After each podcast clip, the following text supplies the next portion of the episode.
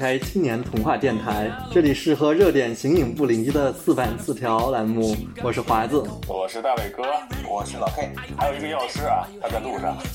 好的，上一期四板四条，我们在几家欢喜几家愁之中送走了安倍晋三先生。那这一期呢，赶巧不巧，我们要在节目中继续送走伊丽莎白女王殿下。陛下吧。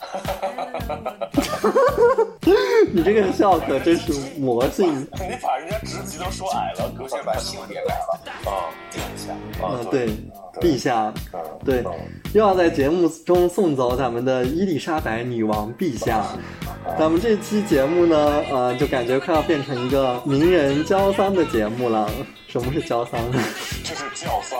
OK。给人教丧，原来是错别字的版本。不是，我觉得那个教丧俩字儿比较扎眼，最后因为我不知道开始是华字报，我就 OK 哦。不过还好呢。我们新一任的主持人也有这个文学方面的空白。没错，对于错别字造成的这个词语，我是完全理解不能。没事，怪我怪我。但是没有关系，因为今天呢，有我们天文地理学贯古今的 Which means me，对，出席了这一次的节目录制，并且暂代了主持人的这个职责，所以呢，今天就没错没错，欢迎新 king 啊，新 king 机我靠，感感谢大不列颠的八儿，感谢学生一。好的，那么今天就让我好好的和大家唠一唠这位传奇大女主伊丽莎白二世。哎，我是不是噎的不太合适？人家才刚走。OK，那我们在节目中为这位伟大的女王陛下默哀三秒钟，一、三，走。好，默哀完毕。行，那华子老师，我就这么直接开始。那好的，华子老师，咱们啊，首先不妨用第一视角，就从仙女王嘤嘤啼哭的婴幼儿时期开始给我们讲。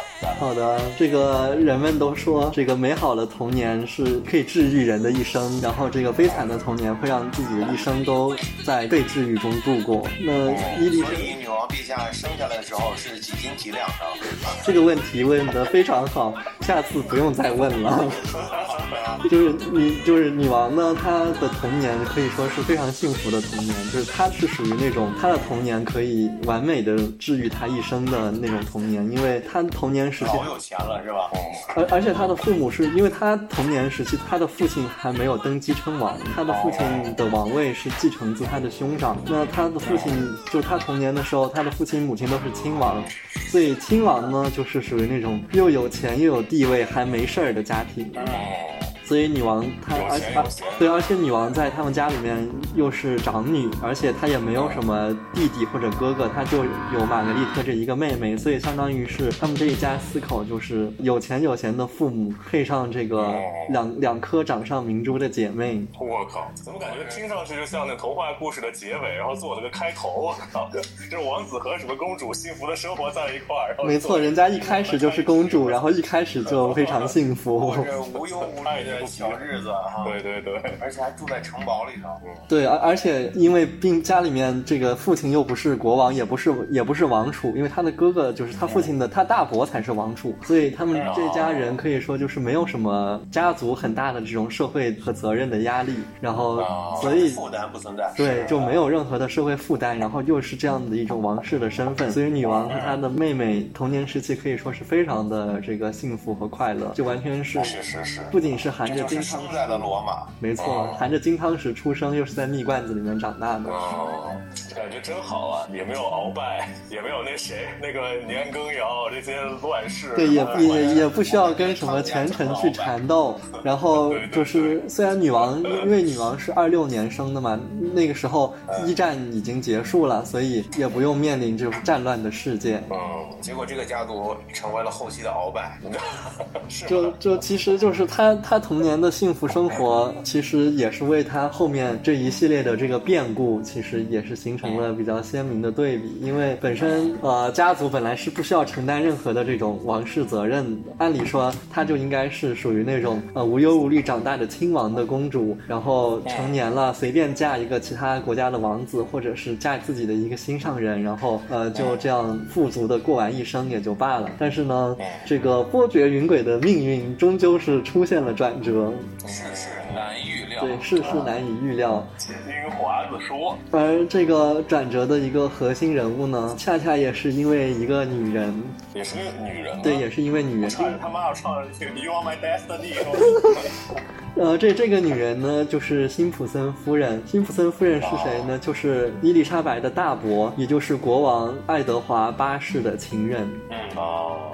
就是爱德华八世这个跟辛普森夫人，辛普森夫人是一个离过两次婚的女人。那么在英国，他们因为英国是这个女王，就是国王也同时是英国国教的这个教会的首脑。那么在他们英国的这个教，就是传统的这个宗教的习俗中，是不允许国王迎娶离过婚的人的。找寡妇嗯，这这也是为什么当年就是为什么后面女王那么反对这个查尔斯王子跟卡米拉在一起，因为卡米拉也是离过婚的女人。原来是有这样对，有是有这样的传承，但是就爱德华八世就就是属于那种非辛普森夫人不娶的那种感觉，而且辛普森夫人她不仅是一个这个离过两次婚的女人，她同时她也是个平民。那在当时的那个呃，这是就上世纪初的那个宗就是王室传统里，一般都是找。门当户对的那个呃王后也不应该允许一个平民作为你的这个王后，而且她辛普森夫人还是个美国人，所以就是反正她的话就特别的不地道，就是属于属爱美人不爱江山，对，就是属其实属于其实如果是你放在现在这个年代，咱们以现代人的思维去想的话，其实我觉得就娶一个平民我也好，外国人也好，或者是一个这个呃。离过婚的人也好，尤其你现在咱们现代人的观点，连性别都可以不是问题，更何况是国籍和阶级。但是你说在上世纪初，大家还并不太能接受，而且尤其是他们又在这种王室和这个宗教的势力双重夹夹杂下这样的一个家族。我觉得所谓贵族这个东西啊，真的，你谈到底，为什么说中国没有真正的贵族？因为大家真的是经过共产解放以后，大家不再认血缘作为什么一个区别人与人。之间的东西啊，其实就是，包括我们即使是哪怕是有封建社会，也是什么你是王侯将种乎的那种。对，其实我我觉得在那个在封建礼教，不能说封建礼教吧，就是认血亲特别严重的这样的英国贵族里，它能有这样的出现，其实呃或多或少吧，我觉得会有一些，比如说世俗化呀，或者是一些现在的这些白种的一些思想的出现。对它其实是一个随着这个经济社会和工业程度、科技程度的发展，给人们带来的一个思想的一个演变的过程。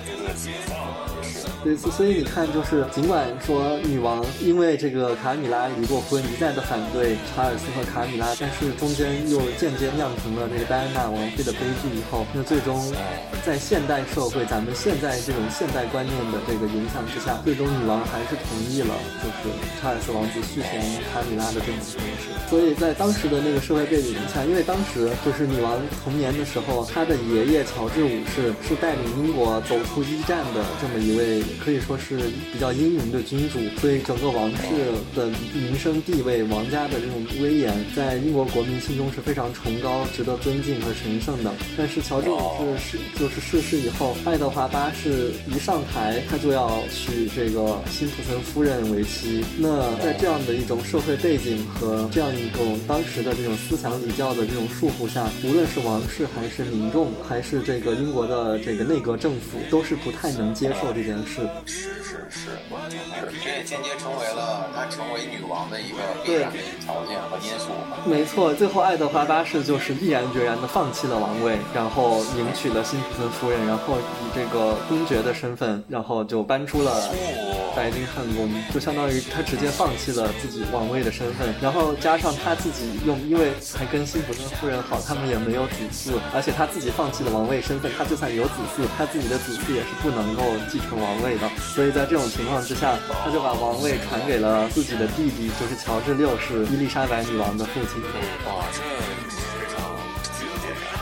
对，所以为有没有什么顶级的影视作品来展现这种，放弃江山的这一段爱情。嗯，你可以去看《国王的演讲》这部奥斯卡电影，《国王的演讲》虽然主角是他的父亲乔治六世，但是也提到了爱德华八世为了美人放弃江山的这样一个故事。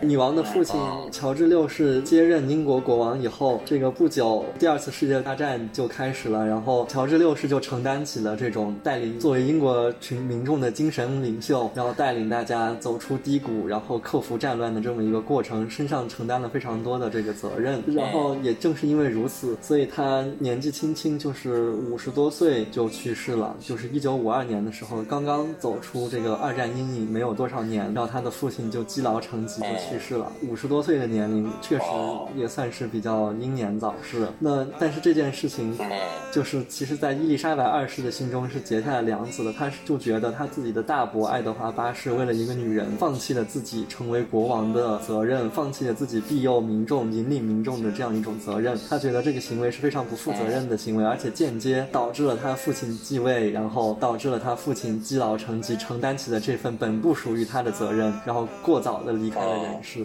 爱德爱德华八世就是他的大伯，直到一九七二年，就是女王登基二十年以后才去世。但是自从他放弃了王位之后，终其他的一生，伊丽莎白二世都没有原谅他这一位放弃了责任的大伯。哦，各种克扣他的零用钱。啊，有这么多案子，克扣零用钱，我猜的，就 像是不给绿豆汤一样。猜的。就基本上就是王室的很多正式的活动，他都不会让他的大伯来参与，就是说你都放弃了你这个作为国王的这种身份了。哦，嗨，我觉得直接让他站着呗，比如说晚宴什么的，直接站一边也罚站是吧？罚站。我那扣零用钱应该是一个思路。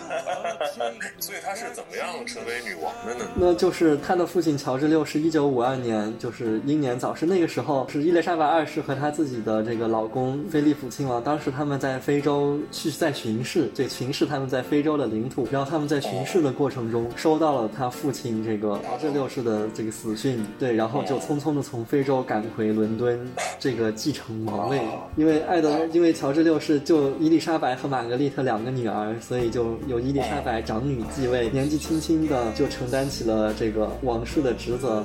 女王是二六年的嘛，她五二年继位的时候也就才二十六二十六岁，也就是跟我们一样大，她就继承了王位。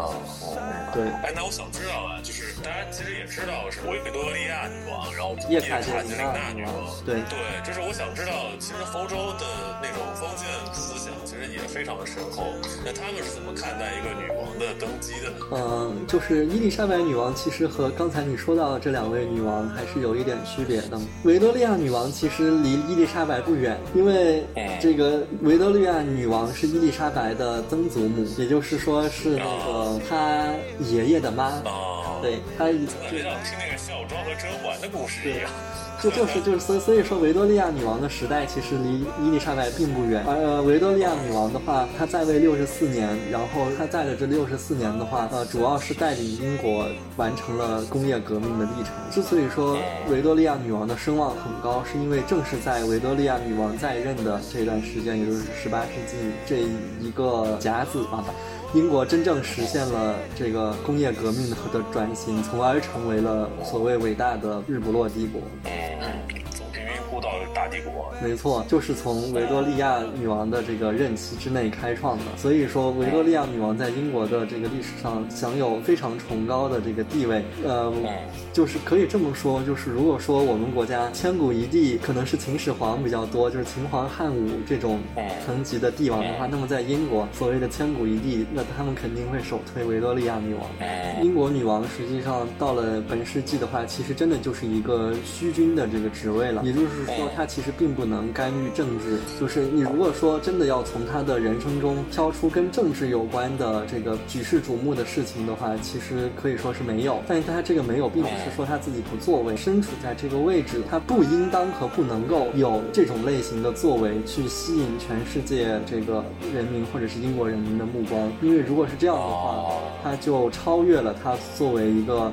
君主立宪国王的范畴，反而可能会引发这个英国内部的一些政治上的混乱。呃，曾经在某一个时期是差点酿成了这次混乱的。这个我们可以一会儿讲到跟政治有关的这个话题的时候，咱们再引入。是如果你要从女王整个人生来说，可以说她整个人生在英国作为女王的统治的生涯中，可以用一个非常精准的中式词语来形容她，就是她恰如其分的做到了中庸。嗯啊，确实是你这个词你拿出来以后，感觉非常满足了大家一直以来对他的那个设想，哪怕是我们不太了解他，但是心里的那个对他的印象确实挺中庸。没错，但是而且恰恰英国他们确实就是需要一位不偏不倚、中庸持政的君主，只有这样的君主才能真正稳固人民的人心，而不会说扰乱整个政治经济的发展历程。确实是，嗯。然后我想借此问一下，就是你说他现在也是那现在的英王室对于整个英国的走向这些，它到底有什么样的作用？只是只是说对民众有一个向心力的这么一个标志和象征吗？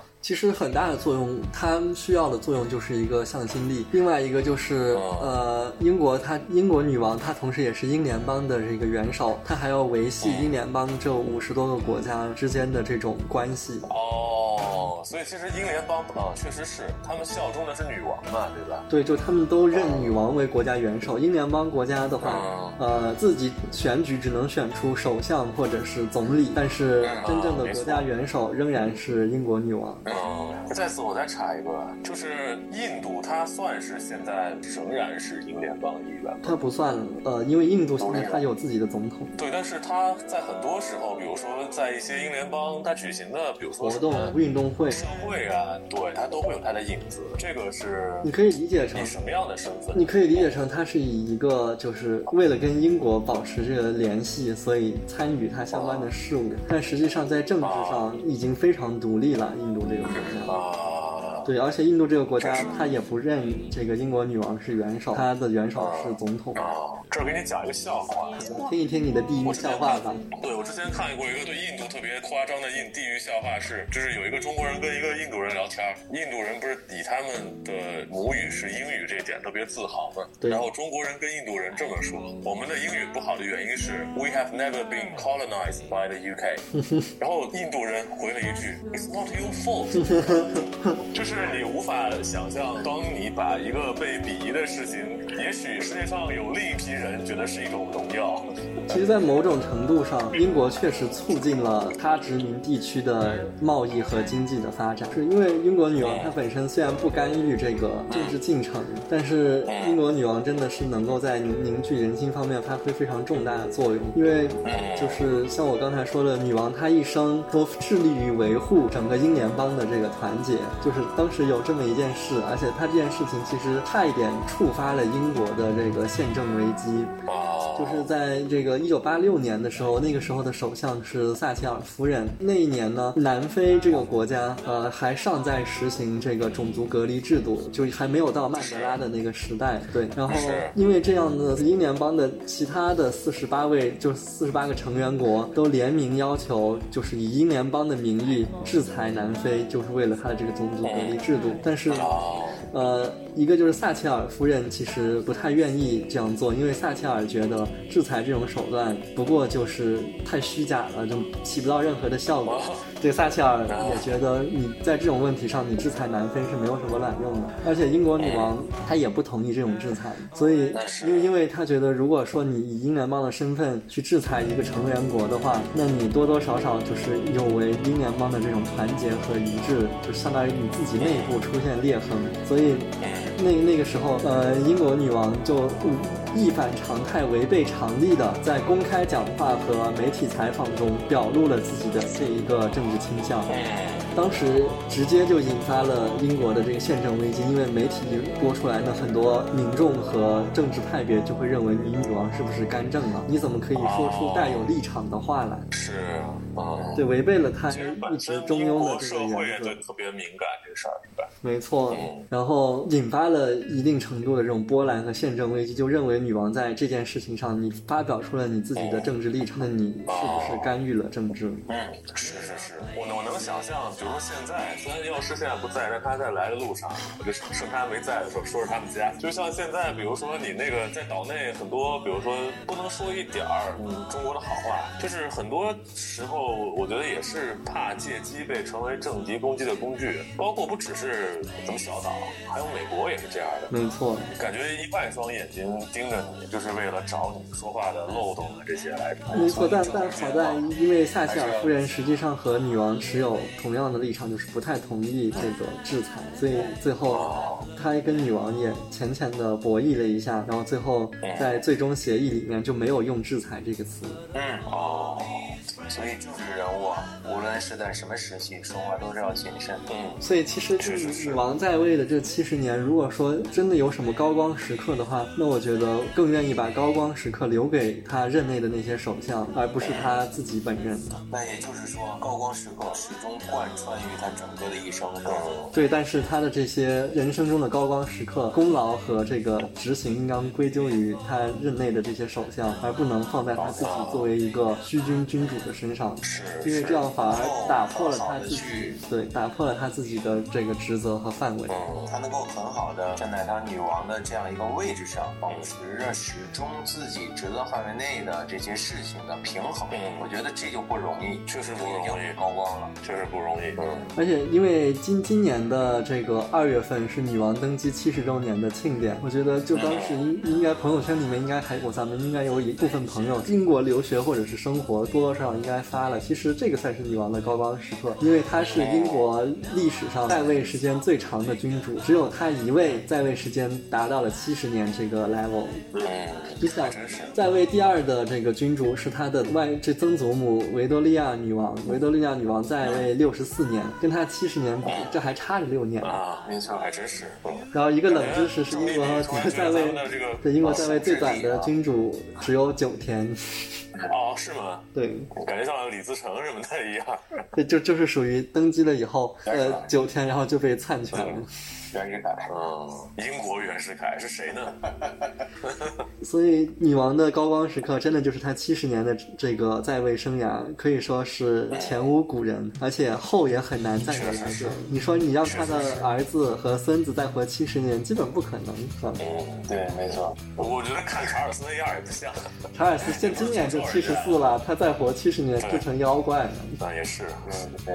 OK，我们致敬女王啊！对，致敬她漫长悠长。的一生，因为他这一生真的就是跨时代，真的具有时代的代表性。因为你想，他任内的第一任那个首相是丘吉尔。然后他闭眼前的最后一任首相是特拉斯，中间这七十年，整个英国真的是经历了太多。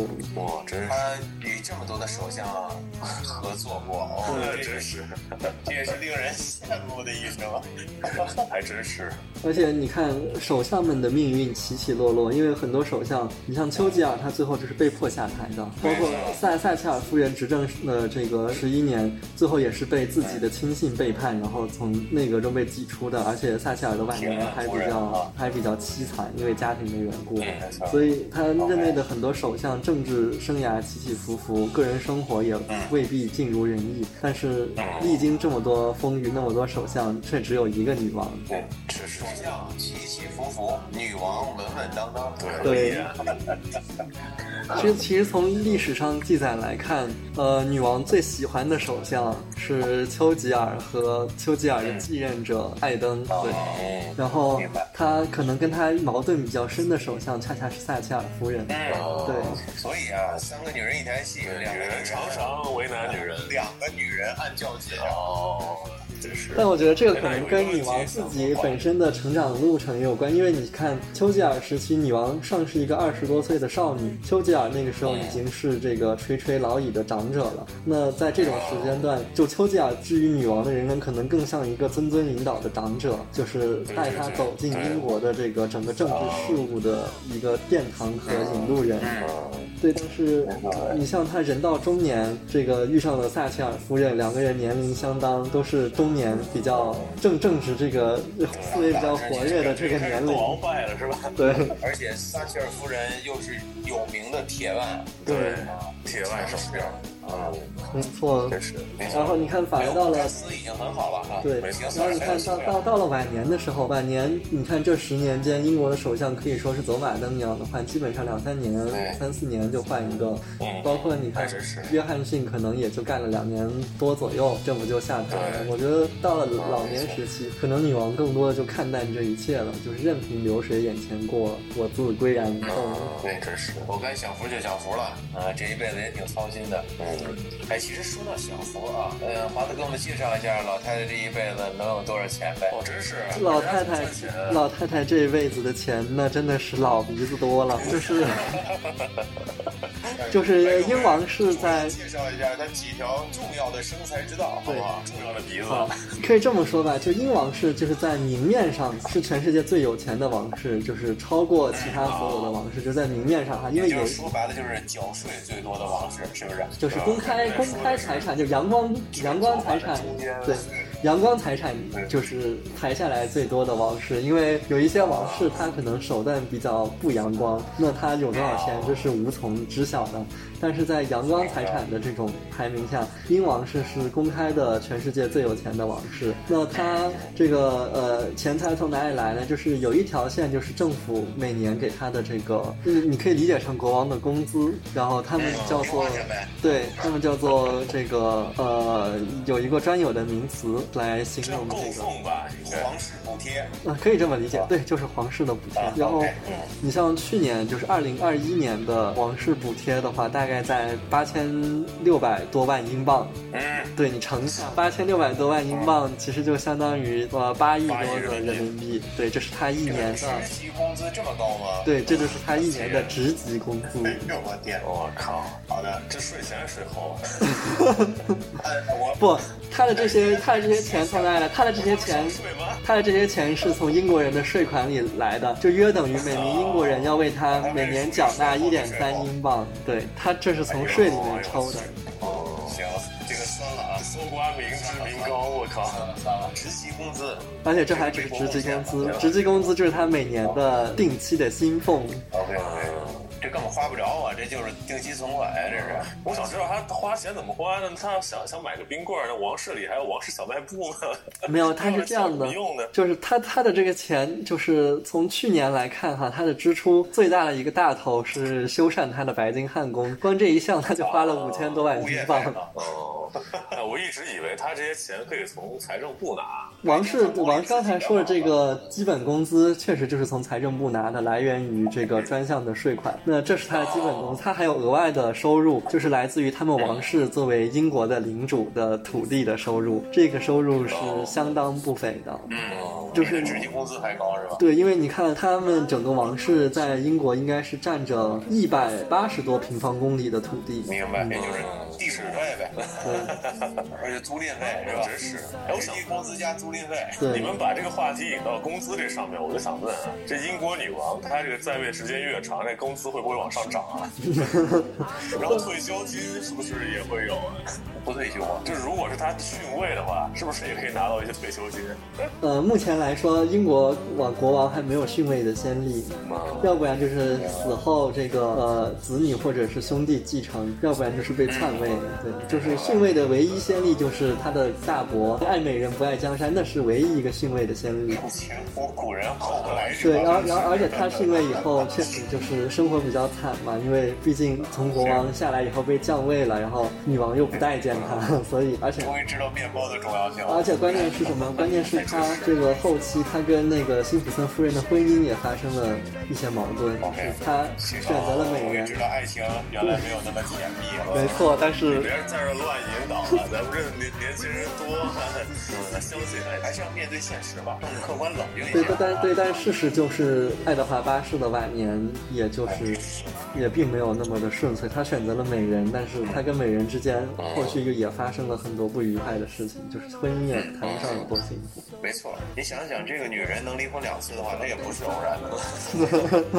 突然想到那些长夫人，让我说谁呢？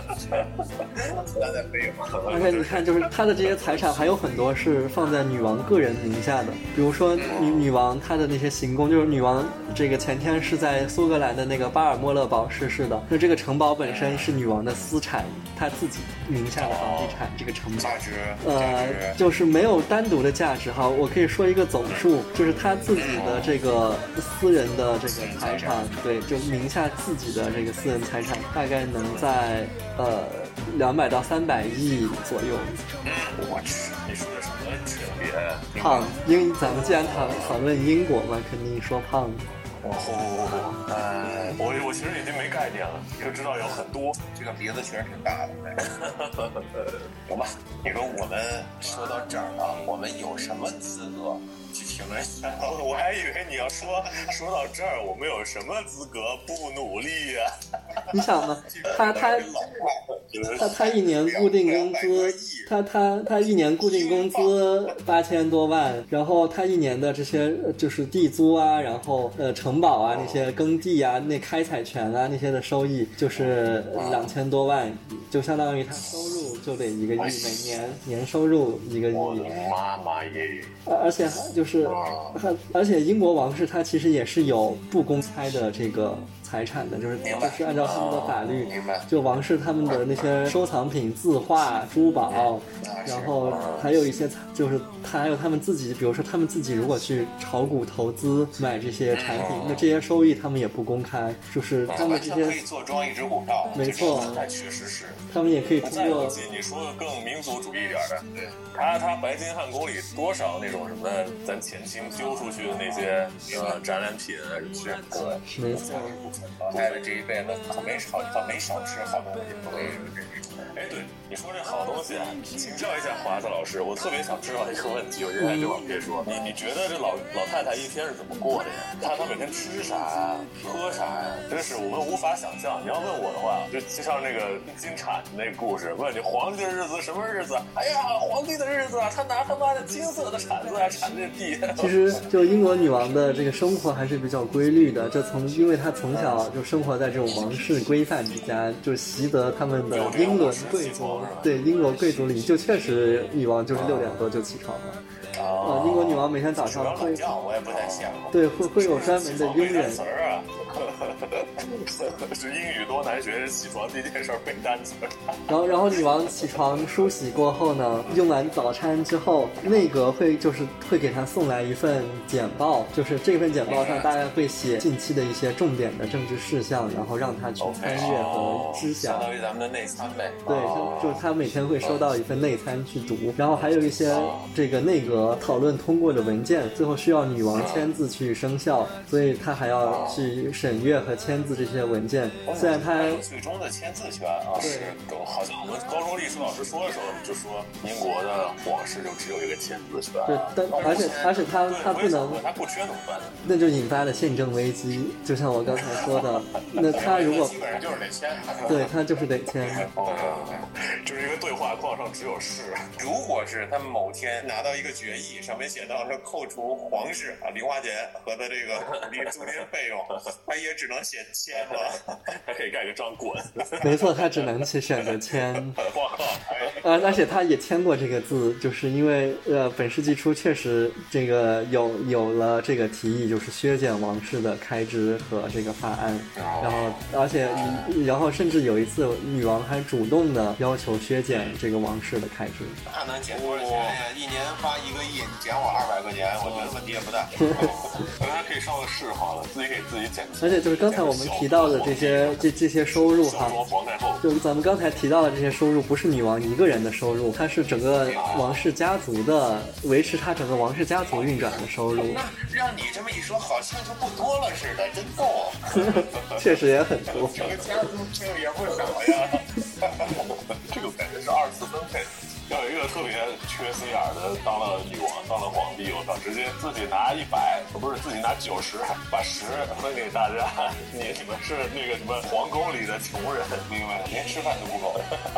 是，就喊一声那个陛下万岁万万岁，我给你发一块钱。没错。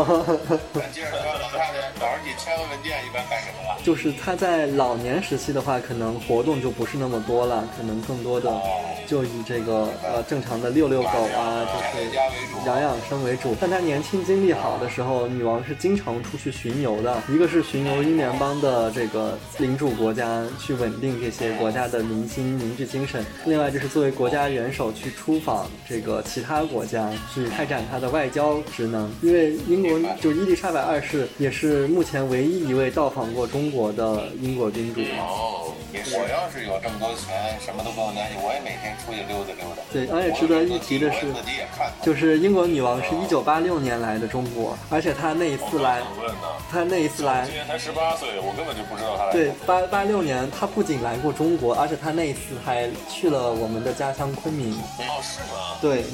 哦，对对对，我妈是跟我说过那个郑庄宾馆是她住。是她当时来的时候就住在昆明市的郑庄宾馆，然后她游览了翠湖、西山，并且还在大观楼旁边种下了两株代表中英友谊的玫瑰花。哦，这还挺不可。然后他当时来中国行程还比较丰富，除了北京以外，他还去了上海、西安和昆明。他在西安也参观了兵马俑，然后在昆明的话也游览了一圈。他在上海的话，还会见了当时的上海市委书记，就是我们国家，呃，跟他同年出生，现在还在决赛圈的那一位领导人。所以，而且值得一提的就是，就是英国女王当时访华，真的是带了很大的诚意来。就她和她老公过来以后，嗯，现在钓鱼台国宾馆的门口有一对那个狮子，对，那个狮子当年是圆明园的石狮，在这个英法联军烧掠的时候被掠到英国去了，然后英国女王当时访华的时候，她就把那个那对石狮带回来还给了中国。哦，可以说表达了比较大的诚意。是，这么一说，感觉刚刚戏剧好多部分给这 Her Majesty 说声 sorry。The subscriber is not open. Please try again. 刚房子听那个亲切吗？嗯，非常亲切。OK，听说已经没有了，现在。对对对，现在现在很少了。现在很多都不设这个状态。老太太出去出去溜达，晚上一般几点休息啊？睡前有什么活动吗？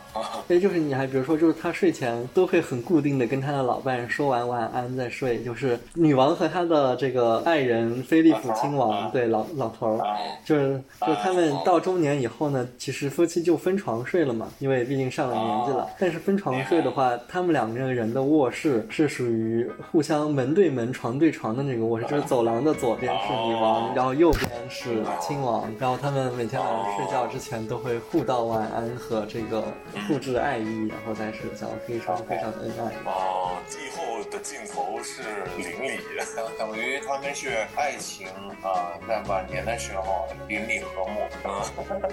对，就是有那种晚年夫妻串门和拜年，就是那种相敬相敬如宾的感觉。相敬如宾，是是是是是。我很好奇，他平常吃啥呀？就是爱吃什么？菜对啊，呃，女王的这个个人的偏好呢，好像也没有见到太多的报道。但是呢，就是英国能有什么菜呢？不就是炸鱼薯条吗？仰望星空啊！没有没有，就英英国女王的菜其实是会由她的就他们的御膳房去根据女王的这个健康情况也去这个定制，也没有说作为女王就一定要吃的比普通人说什么奢华多少，一定要吃什么吃什么朝露水，吃什么。鱼翅海鲜这些东西吃多了对身体也不好。是是是是是，最后就吃几个胶囊就完了，是吧？呃，毕竟英国女王这个在后期啊，她这个体苗上呃控制的其实还是得注意一下。对对对，公开场合我没能观察到啊，她的这个体苗可能还是也稍微偏强壮一些。呃，确实，注意高血压、高血脂都会找上门，得控制一下。你这么说，我突然发现，其实皇上也不好当。你要说身体不太注意管理。天天吃大鱼大肉，你哪怕是做皇上，你最后也要也要得了那个 吃小青砖的命。对，所以在这个地方，我们实现广告招租。如果有平衡身体各方面激素、各方面因素、各方面影响的这样的保健品，欢迎你们联系我们。哇，你是本期 MVP 啊！Give me five。招商之光。哦，OK。整体来说，他还是比较节制的。就就是他，比如说他他当时来中国访问，他的个人用品就小到马桶，大到座驾，都是他自己带的，他不用就是国外的东西。虽然说小洁癖啊，对他有自己的洁癖，就是只用自己的东西。哦，挺好的，我觉得这个不错。嗯，王室出，你在这一块在昭都的话，就是个人的生活用品定制啊，也可以。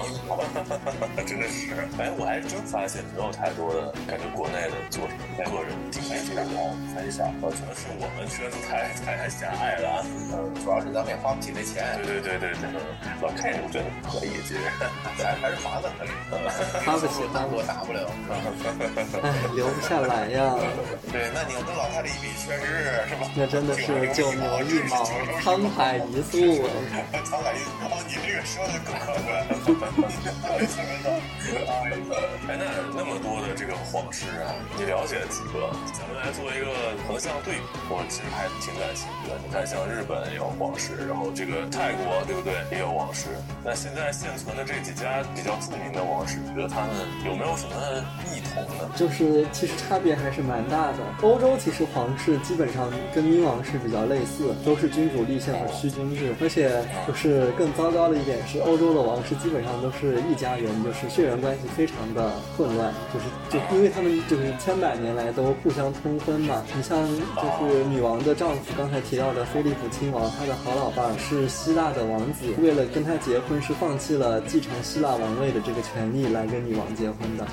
所以整整个欧洲王室可以基本上说他们是一家人，就是一点都不。过分，因为他们互相有，但是整个欧洲王室呢，精神层面的意义就更加重一点，就是没有哪个王室是拥有这个实际政权的了。那有些王室成员长得确实也好像不是太聪明的。对，就就是近亲近亲 通婚的结果。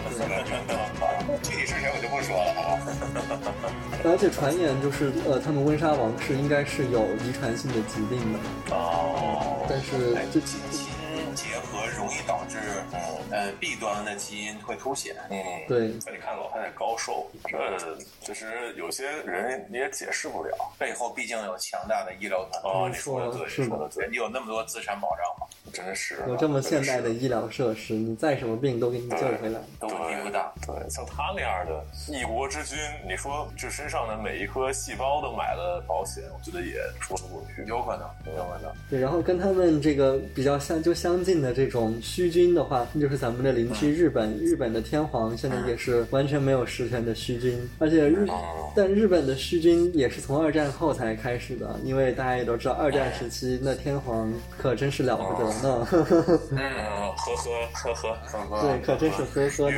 已经在地狱里和安倍见面了，聊一聊，聊一聊。所以你看，日本皇室在整个二战后到现在这七十多年的时间来说，就基本上没有什么抛头露脸的机会。他们整个皇室都是低调化、神秘化，然后没错，没错。但我据我了解啊，就是因为他们好像不太一样的点，还是日本的天皇他是从这个艾森豪威尔。之后被从神格打到了人格，没错，而且曾经大家都是神哎，对，现在的话，天照大神的子孙呢，一邪那岐，对啊，啊，这个我觉得和就是咱们人格之间还不太一样，对，没错，就是就是日本皇室之前是被神化了的皇室，然后他们现在被人人格化了以后，再加上这个诸多的限制，就可以说他们王室整个都不是很兴盛。你可以看见日本王室最大的一个特点就是它子嗣凋零，它跟英国王室的这么多的旁支后代，然后这么多的绯闻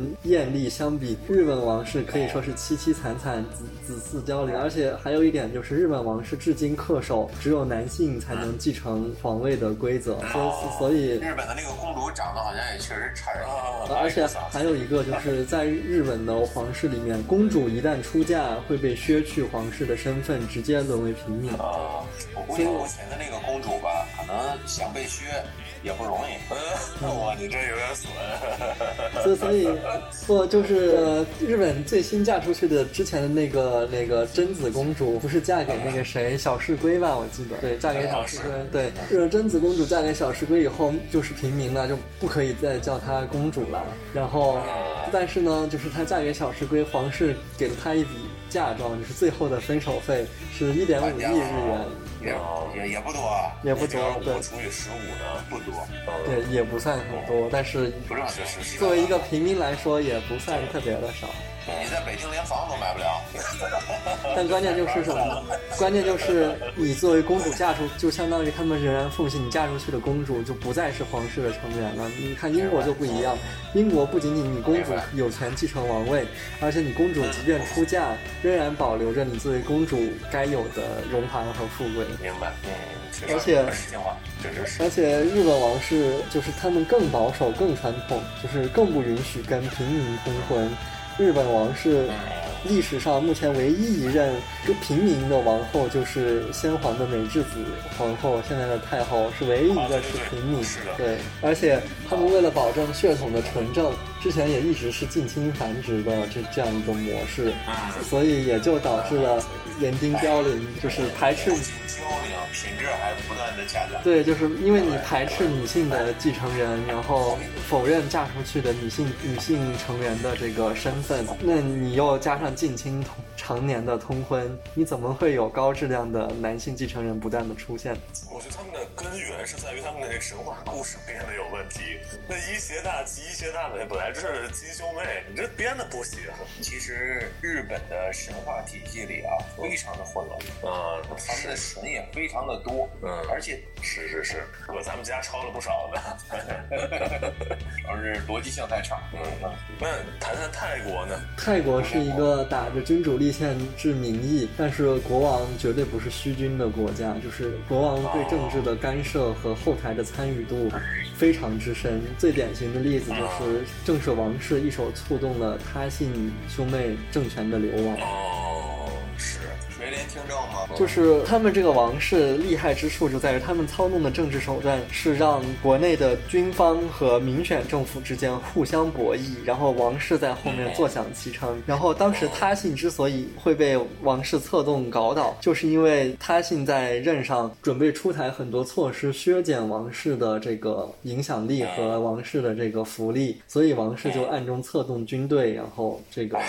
颠覆了他信的政民选政府的这个对，所以泰国王室他作为一个表面这个君主立宪的王室，对，但他背后却在搞这个帝王平衡。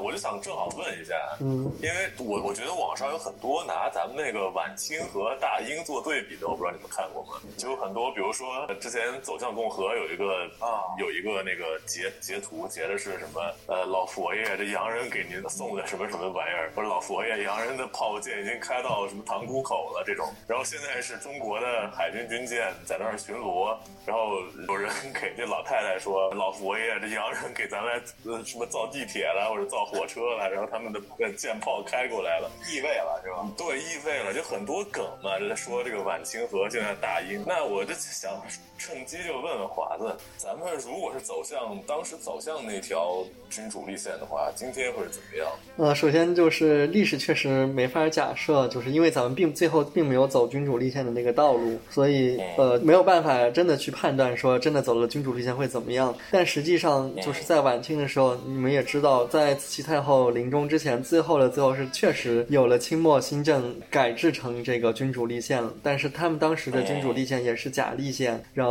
也是真皇权，因为内阁的成员都是这个皇室的这个一心啊，对，都是皇室的成员，所以当时的慈禧，呃，搞君主立宪是不得不搞的一个假的君主立宪，就是打着这个幌子，还是想继续自己的这个统治。而且，呃，英国实际上他们刚搞君主立宪的时候，也是经历了这个资产阶级和这个议会和这个君主之间的反复的斗争。然后，因为英国君主立宪搞得早嘛，从一六八八年的光荣革命开始，然后到这个八九年的。权利法案和呃一七零一年的那个权利继承法案，然后正是这三部法案奠定了英国君主立宪的这个基础，然后又经历了三百多年的发展，才发展成了我们现在看到的虚君制，然后议会内阁形式的这个君主立宪。所以实际上君主立宪的这颗种子在我们国家都没有开始生根发芽，甚至说它播种的过程就是一个包着君主立宪外衣。搞了一个假的这个专制延续的这么一个过程，所以确实是对，所以英国和大清的这个境况是没有办法相比的，因为我们并没有站在一个同样的历史时期和历史条件下去实行相类似的制度。嗯，明白明白，嗯，历史不能假设呀，嗯，我们走往今天的。中国特色社会主义道路吧，哎，那才是最关键。是的，确实。那咱们就把这趴关于传奇女帝的这趴给收了。嗯，最后呢，我花一点点时间在节目的最后啊，应咱们今天没有来的小布同志的这这么一个嘱托，把一个例行公事给做了。就是大家知道我们这次版字条每一期的最后会念一些沙雕新闻，那我就快速过几个。OK，首先第一条，在哥伦比亚卡利举行的世界 U 二十田径锦锦标赛中，出现了尴尬的一幕。意大利十八岁十项全能选手诺尔诺参加了四百米比赛，在第一个弯道的时候，他就甩开了竞争者一大圈，可以说是稳赢了。可是跑过第二个弯道的时候，他就显得有些局促，好像身体出现了不适，然后眼睛也一直往地面的方向去瞟。然后从镜头捕捉的画面可以看出来，原来诺尔诺是在低头调整他的内裤，因为他的叉叉叉一度跑了出来。此后，诺尔诺便只能一只手捂着内裤，一一边狂奔着。显然，这个问题非常严重的影响到了诺尔诺。在最后的直道场上，他也放慢了速度，以便不是自己射死了。我怀疑你在开车，但我没有什么证据。某个部分都落下了。这这个其实还还还蛮常见的，就是如果尤其很多就是专业的就是短跑长跑的运动员，他为了呃更加好的迈开这个步子，他实际上确实是不会穿内裤的。就是大部分就是专业运动员在比赛的时候，他是不会穿内裤的。就如果这个时候你就叫甩起来，就就是就是。如果你这个外裤比较松垮的话，这个这种走形不是什么奇闻异事，就还还是蛮常见的，就是在网上能搜到不少这种走形的照片。确实啊。然后第二个新闻，第二个新闻其实应该接在咱们上一期的节目里啊。第二个新闻，一个学员考科目二的时候把考试大厅撞穿啊。那具体呢是在湖南的怀化，一个学员考科目二时，疑似把油门当成了刹车，将将墙撞出了一个窟窿。嗯，然后第三个，在八月十二号的时候，湖北赤壁一窃贼入室盗窃，没有翻到值钱的东西，于是偷走了车钥匙，开走了户主的宝马。但由于不会开车，嫌疑人用手机搜视频突击学习驾驶，直至被抓获时，嫌疑人驾驶一共行驶了一。一千二百公里，平均时速达到了一百二十千米每小时，途经了湖北、安徽和江苏三省，最终在江苏的溧阳市被抓获，是吧？真的蛮自学成才，大概就跟刚才那个科目二撞大厅形成性命，真的是。那主主要是因为就是他，我觉得自学成才这个，他那个车大概率应该是那个自动挡的车，因为自动挡真的很简单，你扒一下，你只要会踩油门刹车就没有问题了，对。但是手动挡你不会踩离合换挡是真的很麻烦。对，不是麻烦的问题，它肯定会熄火的。对，没错，没错，就跟碰碰车一样。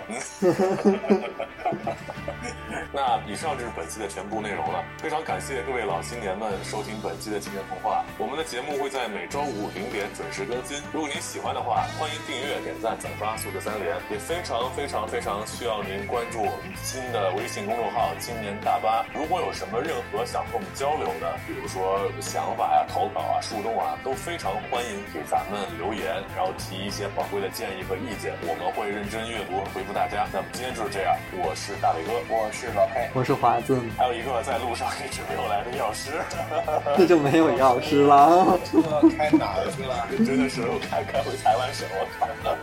啊，祝大家早安、午安、晚安，我们下周再见，拜拜，拜拜。